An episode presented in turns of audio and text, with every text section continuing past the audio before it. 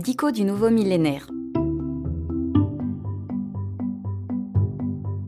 Décoder avec impertinence les nouveaux mots qui font leur apparition en France. Coworking.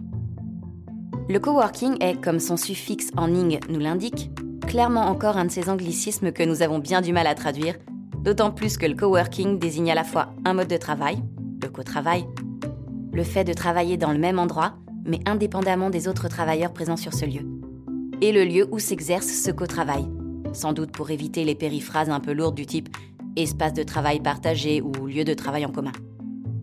Ce mot vient de l'anglais working, augmenté du préfixe co, qui veut dire, en français comme en anglais, ensemble avec d'autres êtres, en même temps, de façon concertée, par exemple dans le covoiturage ou la colocation. Ces espaces de co-travail sont clairement un phénomène de mode qui a explosé en quelques années sous nos yeux ébahis. En France, le marché du coworking a progressé de 80% entre 2016 et 2017 et qui accompagne le phénomène de la start-up ou du freelance, cette entreprise individuelle en général nomade qui n'a besoin que d'une personne et d'un ordinateur portable pour se développer.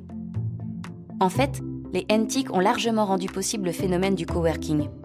Le travail n'a plus besoin d'un lieu précis pour se faire, il se fait en réseau à n'importe quel bout de table de l'univers avec une connexion Internet. À quoi ressemble un espace de coworking? Une sorte de vaste open space meublé de façon sobre par des meubles scandinaves, modernes, neutres et fonctionnels, mais avec des plantes. Où de nombreuses tables sont offertes à toute personne munie d'un computer pour y travailler la journée. Des salles peuvent y être réservées, soit pour un call ou un meeting, mais l'ensemble de l'activité se déroule donc en commun au milieu de nombreux autres travailleurs. La version supérieure du coworking offre bien plus qu'un simple lieu de travail. Bar, salle de yoga, animations diverses, mini-cuisine à tous les étages, table de ping-pong bien sûr, voire terrain de basket, espace de lecture, canapé, jardin, gâteaux et fruits à volonté.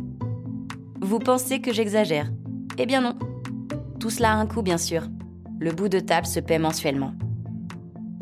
La version plus basique ressemble à une sorte de café amélioré. Des tables, un bar et l'idée de ne pas payer à la consommation mais au temps passé.